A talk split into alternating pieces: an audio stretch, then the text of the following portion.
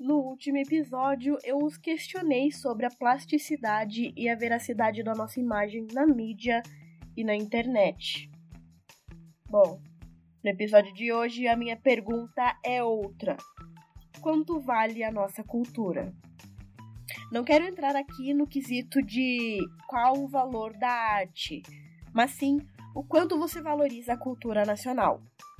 Eu frequentemente ouço muitas pessoas dizerem, por exemplo, que o cinema nacional é ruim, ou então que teatro não presta, meu legendado é melhor e coisas do tipo. Nelson Rodrigues diria que isso é o tal do complexo de vira-lata. Abre aspas. Complexo de vira-lata, entendo eu, a inferioridade em que o brasileiro se coloca, voluntariamente, em face do resto do mundo. O brasileiro é um narciso às avessas que cospe na própria imagem. Eis a verdade. Não encontramos pretextos pessoais ou históricos para a autoestima. Fecha aspas.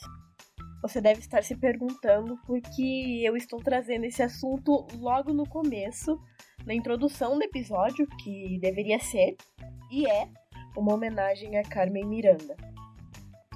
Bom, sempre aos finais dos episódios sobre os artistas, eu costumo trazer algumas curiosidades. E volta e meia aparece sempre alguns itens ou obras arrematadas por milhões de dólares em leilões, como foi o caso da Madeline, da Frida, Van Gogh, enfim. É, no começo de junho deste ano, saiu uma reportagem da BBC intitulada Quanto vale Carmen Miranda? Leilão com raridades da estrela tem lances baixos e domínio de estrangeiros. Entre os itens leiloados haviam objetos pessoais da artista, chapéus, vestidos, joias, enfim. O hobby de seda, cor-de-rosa que ela vestia em sua última noite, foi leiloada pelo equivalente de 3 mil reais.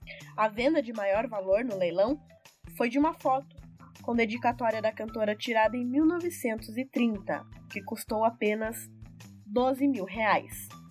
Mas o que chama atenção nisso tudo é que nenhum órgão de cultura brasileiro sequer demonstrou interesse em adquirir os objetos da artista. Em 1976, foi inaugurado no Rio de Janeiro o Museu da Carmen Miranda. No entanto, o mesmo se encontra fechado desde 2012. Abre aspas. Quando em 1998 estive lá para coletar material para minha pesquisa. Só existia alguns de seus trajes e escassos recortes de jornais. Era melancólico o abandono em que se encontrava o acervo. O museu parece nunca ter existido de fato. Fecha aspas. É... Essa fala é da Tânia da Costa Garcia, professora de História da América da Universidade Estadual Paulista e pós-doutora pelo King's College London e autora do livro O It Verde e Amarelo de Carmen Miranda. No ano passado, em uma reportagem feita pela TV Band do Rio de Janeiro, a Secretaria de Cultura foi questionada sobre o abandono e eles simplesmente disseram lamentar a situação. Eu te pergunto, você é complexado?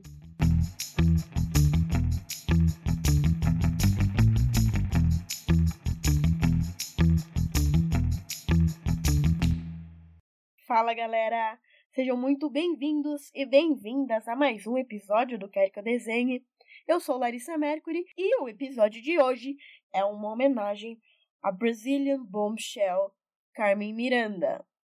Mas antes de falar sobre ela, eu quero te lembrar que estamos sorteando uma caneca lindíssima, personalizada do Van Gogh lá no nosso Instagram.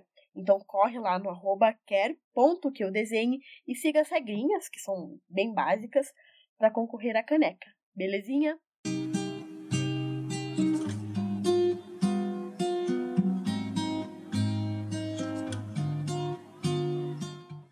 Mais de 60 anos se passaram desde a trágica e prematura morte de Carmen Miranda, aos 46 anos mas a imagem icônica da artista continua reverberando em nossa memória cultural até hoje.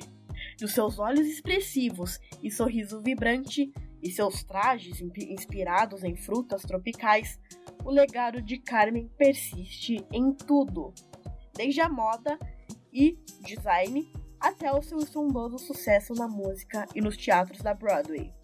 Infelizmente, poucos conhecem a longa e sinuosa estrada da pequena notável, que de pequena não tinha nada. A sua carreira se deu no Brasil e nos Estados Unidos entre as décadas de 1930 e 50. Ela trabalhou no rádio, no teatro de revista, no cinema e na televisão. Foi considerada pela revista Rolling Stones como a 15ª maior voz da música brasileira, sendo um ícone e símbolo internacional do Brasil no exterior. Come, Miranda, that's one of tico tico down, tico tico down, tico tico tico tico down. Bah. Tico bom bom bom bom bom bom. Tico bom bom bom bom bom bom. Tico bom tico bom. Maria do Carmo Miranda da Cunha nasceu em 9 de fevereiro de 1909 em Marco de Canaveses, em Portugal. Os seus pais, José e Maria, deixaram a vila do Marco de Canaveses, perto do porto, quando ela ainda era criança. A imigração da família para o Brasil já estava marcada, entretanto, ao ver-se grávida, a mãe de Carmen Miranda preferiu aguardar o nascimento da filha. Carmen nunca mais voltou onde nascera. Sua família morava no centro do Rio de Janeiro e seu pai trabalhava como vendedor e barbeiro. O apelido Carmen datava da infância de Miranda, quando sua família a apelidou assim em homenagem à ópera de Georges Bizet, que leva o mesmo nome. Carmen foi criada em uma família católica romana. As freiras a educaram na academia para meninas do convento Santa Terezinha, mas seus estudos terminaram aos 14 anos, quando ela teve que trabalhar para ajudar no sustento da família.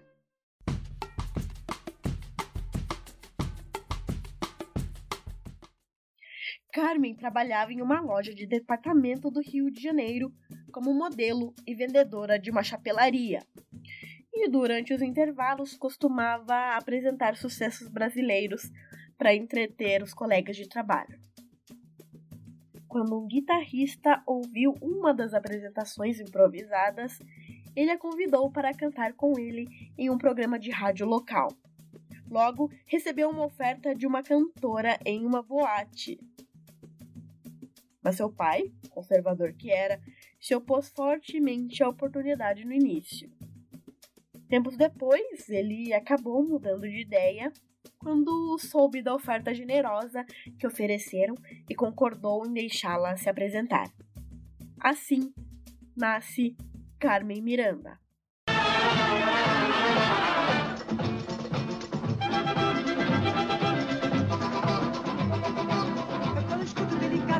aqui do lado, aqui no meu coração. Delicado faz lembrar o meu passado, faz lembrar o meu rincão. Ouvindo assim, lindo nosso bandolim. Carmen gravou alguns discos com o compositor e violinista Josué de Barros, mas não teve sucesso com os ouvintes brasileiros. Seu grande avanço veio em 1930, quando fez Tá aí, eu fiz tudo pra você gostar de mim. Era a tradicional marcha brasileira do compositor Gilbert de Carvalho. O álbum foi um grande sucesso, levando Miranda a uma série de sucessos de vendas, que a transformou em uma das maiores estrelas do Brasil na década de 1930. O filme A Voz do Carnaval, comédia musical feita no Brasil e lançada em 1933, marcou a estreia de Miranda no cinema. Ela fez vários outros filmes, entre uma agenda pesada de turnês que a levou pela América do Sul várias vezes. Ela era geralmente acompanhada por sua própria banda de cinco homens, chamada Banda da Lua. Carmen logo passou a ser chamada de a Pequena Notável por conta de sua estatura baixa. O apelido dado nessa época veio pelo radialista César Ladeira. Durante um de seus shows em um cassino do bairro carioca da Urca, o conhecido empresário americano Lee Schubert a avistou e lhe ofereceu um papel na Broadway.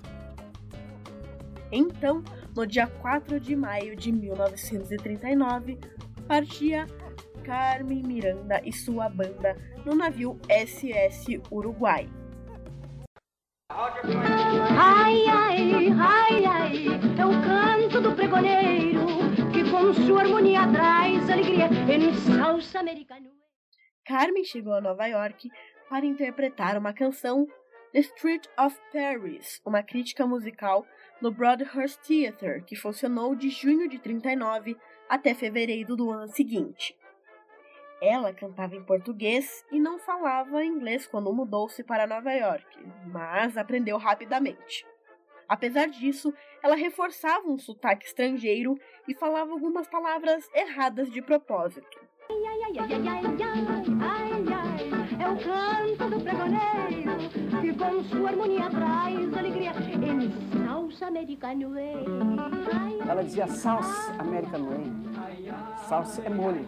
Então, salsa é o sul, não é? De maneira que tudo, tudo isso foi sucesso e era assim que ela tinha que fazer.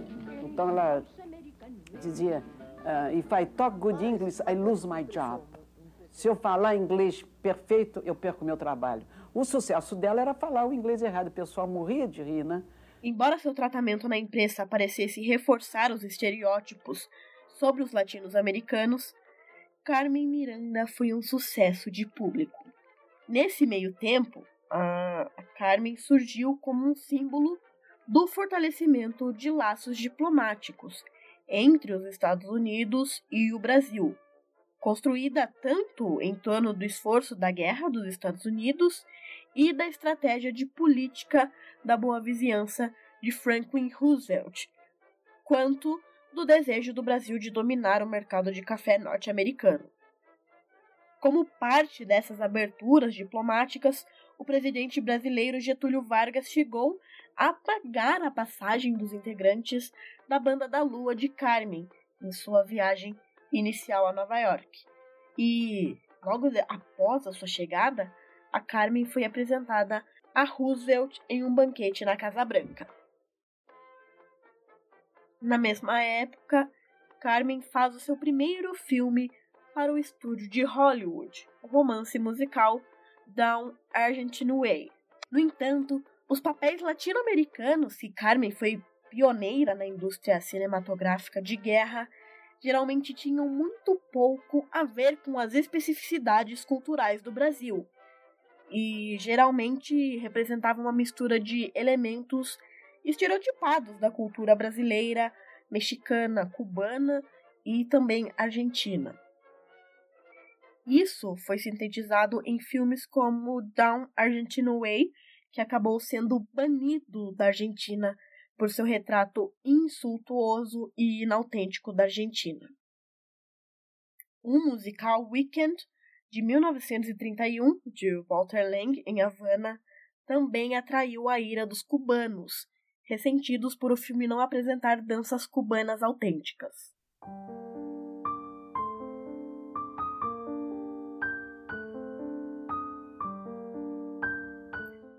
Carmen voltou ao Brasil após o encerramento dos shows na Broadway, mas descobriu que era vista como uma traidora. Os brasileiros afirmavam que ela transformou sua cultura amada em uma piada. A artista ficou devastadíssima. A sua resposta a essa reação foi a música Disseram que eu voltei americanizado abre aspas, não é certo nem verdadeiro que eu tenha afirmado nos Estados Unidos a minha nacionalidade. Sou brasileira, porque aqui me encontro desde a idade de um ano. E nesta terra que me eduquei e fiz a minha carreira artística. É ao povo brasileiro, aos meus patrícios, que devo todo este incentivo, todo este aplauso, todas estas homenagens e não há sequer uma entrevista minha em qualquer órgão da imprensa em que eu não tivesse sempre reafirmado categoricamente este meu amor, este meu carinho e esta minha admiração pelo Brasil. Fecha aspas. É, Depois desse episódio, Carmen passou por um exílio autoimposto de 14 anos. Na esperança de continuar sua carreira, ela volta aos Estados Unidos quando o poderoso estúdio de Hollywood 20th Century Fox lhe oferece um contrato exclusivo. Carmen foi promovida como a Brazilian Bombshell, ou a Brasileira Explosiva, pela 20th Century Fox e começou a aparecer em seus filmes como atriz. Hollywood foi convidada a ajudar com a política da boa vizinhança e ambos, Walt Disney Studios e a 20th Century Fox, participaram desse acordo. Carmen foi considerada a embaixadora de boa vontade e promotora da cultura internacional. Carmen Miranda se tornou um nome familiar nos Estados Unidos, graças a seus filmes e apresentações musicais. Ela cantava em português e muitas vezes acompanhada por gestos frenéticos que eram amplamente caricaturados como uma marca registrada da exótica cantora latina. Ela havia trazido do Brasil seu look de baiana, caracterizado por várias camadas de tecidos brilhantes e geralmente tinha uns babados, aquele chapéu enorme, um estilo turbante. E o visual de Carmen geralmente apresentava uma saia longa, a barriguinha sempre à mostra, né, um escândalo para aquela época, e muitas joias. E claro, o seu turbante com flores e frutas. O elaborado cocar de banana tornou-se uma marca registrada em Hollywood, e logo estilos mais discretos de chapéus embelezados com frutas falsas estavam aparecendo em coleções de chapelarias em lojas de departamento. A cantora também recebeu crédito por iniciar uma tendência de sapatos de plataforma, que ela usava porque tinha apenas um metro e meio de altura. Em 24 de março de 1941, Carmen Miranda tornou-se a primeira latino-americana a ser convidada a colocar suas mãos e pegadas no cimento do Grauman's Chinese Theatre. Meus queridos amigos de todo o Brasil, aqui estou falando a vocês do Chinese Teatro de Hollywood, onde acabo de botar as minhas mãozinhas e os meus pezinhos no cimento. Podem crer que foi um dos momentos mais felizes de minha vida. E neste momento, eu juro que pensei em vocês. Uma grande saudade e meu beijo melhor. Em 43, Carmen apareceu em um filme do famoso diretor Bubsy Berkeley chamada The Gang's All Here. Os musicais de Berkeley eram conhecidos por suas produções pródigas, e o papel de Carmen, como Dorita, apresentava seu número a senhora com o chapéu tutti-frutti, The Lady with the Tutti-Fruit Hat.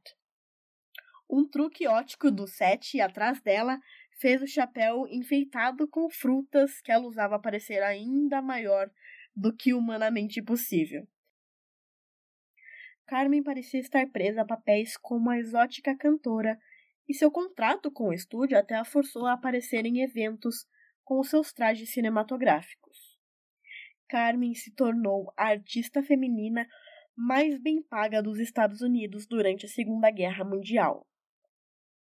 Ela cantava regularmente na boate Copacabana de Nova York, onde o seu turbante passou a fazer parte do logo. Carmen era uma mulher namoradeira, manteve breves romances com o mexicano Arturo de Córdoba, os americanos John Payne, Dana Andrews, Harold Young, Donald Buca, além de uma paixão tórrida com o brasileiro Carlos Niemeyer, na época piloto das Forças Aéreas Brasileiras. O Fantástico uh, até chegou a fazer uma reportagem sobre as cartas que a Carmen e Niemeyer trocavam. Meu amorzinho queridinho, coisinhas que incomodam o coraçãozinho da rolinha, ela escrevia num estilo e num jeito muito pessoal. Às vezes não era direta, não falava eu e você, usava a terceira pessoa. Faço questão, querido, que ele saiba que o mês que ela passou com ele foi o mais gostoso, o mais feliz durante os seis anos que ela está na América. Como você encheu a vidinha dela, querido, completamente. Não faltou nadinha. Ficou estourando de cheinha, meu amor. tudo Para é preservar a privacidade, no lugar de remetente nos envelopes das cartas, nunca colocava o próprio nome. Criou um pseudônimo, Shirley Nenhack. O sobrenome Nenhack é Carmen de trás para frente. Meu amor, não posso esquecer. Com tanta intimidade revelada, ela tinha uma preocupação mostrada nesse pequeno recadinho. Meu amorzinho, cuidado com essas cartas. Lê bastante e depois destrói. Apesar de seus muitos namorados, foi só quando se casou com o americano David Sebastian em 1947 que a vida da cantora sofreu uma reviravolta. Segundo biógrafos, a troca de alianças foi o início do declínio de Carmen. Já nos primeiros meses, o casal entraria em crise por causa de ciúmes. Alguns relatos sugerem que Sebastian era fisicamente abusivo e conspirou com os estúdios para checar qualquer ambição dela de ir além de sua personalidade de Brazilian Bombshell. Seu marido, antes um simples empregado de produtora de cinema, tornou-se seu empresário e conduzia mal seus negócios e contratos. Sebastian também era alcoólatra e agredia e humilhava Carmen. Ele também a estimulou a consumir bebidas alcoólicas, das quais logo ela se tornaria dependente. Carmen Miranda era uma católica convicta e não aceitava o divórcio. Após diversas tentativas frustradas para conseguir ser mãe, onde por um ano fez diversos tratamentos, ela conseguiu engravidar em 1948, mas sofreu um aborto espontâneo no início da gestação. Esse episódio agravou mais suas crises de depressão, levando a um uso excessivo e descontrolado de bebidas, cigarros, antidepressivos, ansiolíticos e calmantes.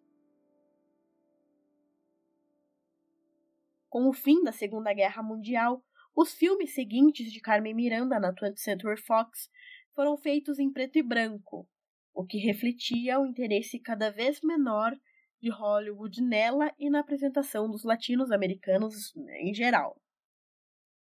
Se em 45 a Carmen se tornara a mulher mais bem paga dos Estados Unidos, em 46 seu nome não aparecia na lista dos 30 mais bem pagos de Hollywood. Embora sua carreira cinematográfica estivesse em declínio, a carreira musical de Carmen permaneceu sólida. Ela ainda era uma atração popular em casas noturnas e na televisão. Carmen entrou em uma turnê muito bem sucedida pela Europa. Em 3 de dezembro de 54, ela retornou ao Brasil após uma ausência de 14 anos. Carmen continuava casada e estava passando por problemas conjugais com o marido. O seu médico brasileiro constatou a dependência química e tentou desintoxicá-la. Para isso, ela precisou ficar internada por quatro meses numa suíte do hotel Copacabana Palace. Carmen melhorou, embora não tenha abandonado completamente os remédios. Ligeiramente recuperada, Carmen retorna para os Estados Unidos em 4 de abril de 55. Imediatamente começou com as representações, fez turnê por Las Vegas e em seguida foi para Havana. De volta a Los Angeles, ela recebe uma proposta da CBS de ter seu próprio programa semanal na televisão, The Carmen Miranda Show.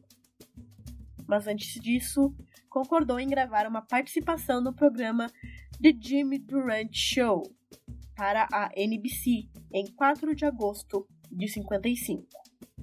I sent a telegrama. And telegrama said, eu quero um apartamento bonitinho, bem engraçadinho, gostosinho, que eu tu- possa dormir muito bem, numa rua bem gostosa, bem, bem à minha vontade, do jeito que eu quero. Assinado com meu nome.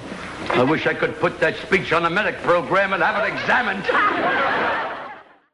Nessa época, ela era uma convidada de programas de variedades que eram transmitidos em um novo meio, a televisão. Sua última apresentação veio em uma das primeiras séries, The Jimmy Durant Show, em agosto de 1955. Depois que ela terminou sua música, o apresentador do show saiu, né, para aplaudi-la e Carmen pareceu quase desmaiar. Mas Jimmy rapidamente se moveu para pegá-la. Ela sorriu, acenou e saiu do palco. No dia seguinte, Carmen foi encontrada morta em sua casa em Beverly Hills. Sua morte foi oficialmente relatada como um ataque cardíaco.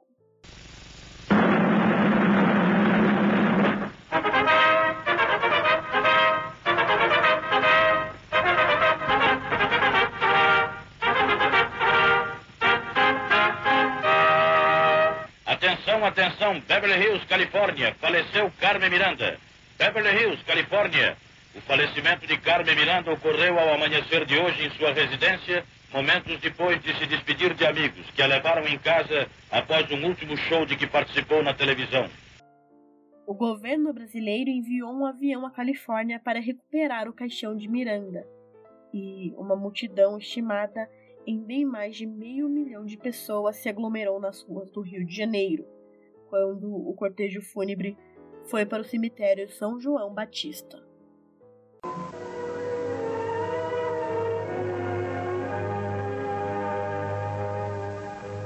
Desce no Aeroporto Internacional do Galeão o avião que traz o corpo de Carmen Miranda. Grande número de amigos, antigos colegas de rádio da cantora e pessoas da família aguardam a sua chegada. O corpo é finalmente retirado de bordo e colocado na carreta dos bombeiros que o conduz até o centro da cidade. Na Praça Mauá, incalculável multidão aguarda a passagem do cortejo para prestar homenagem a Carmen Miranda. Se você quiser conhecer um pouco mais sobre a Carmen Miranda, eu recomendo que você assista ao documentário Carmen Miranda Bananas My Business, realizado pela cineasta brasileira Helena Solberg. Recomendo também que vocês leiam Carmen, uma biografia de Rui Castro.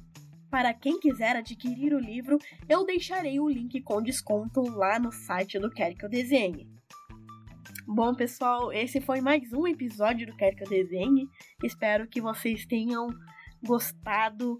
Eu particularmente admiro muito o trabalho da Carmen Miranda e foi muito prazeroso estudar sobre ela, ler mais, assistir mais e como de praxe, eu deixarei os links das referências no site do Quer Que Eu Desenhe, ok?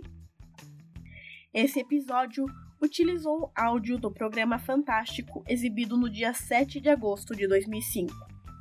Também trechos do programa Ensaio gravada com irmã de Carmen Aurora Miranda. Também áudios da última aparição de Carmen no Jimmy Durant Show. Além do áudio do famoso repórter Esso da Rádio Nacional do Rio de Janeiro e do Arquivo Nacional do Cine Jornal Informativo de 1955. Como eu já disse anteriormente, o Quer Que Eu Desenhe é um podcast independente e não recebe nenhum tipo de financiamento.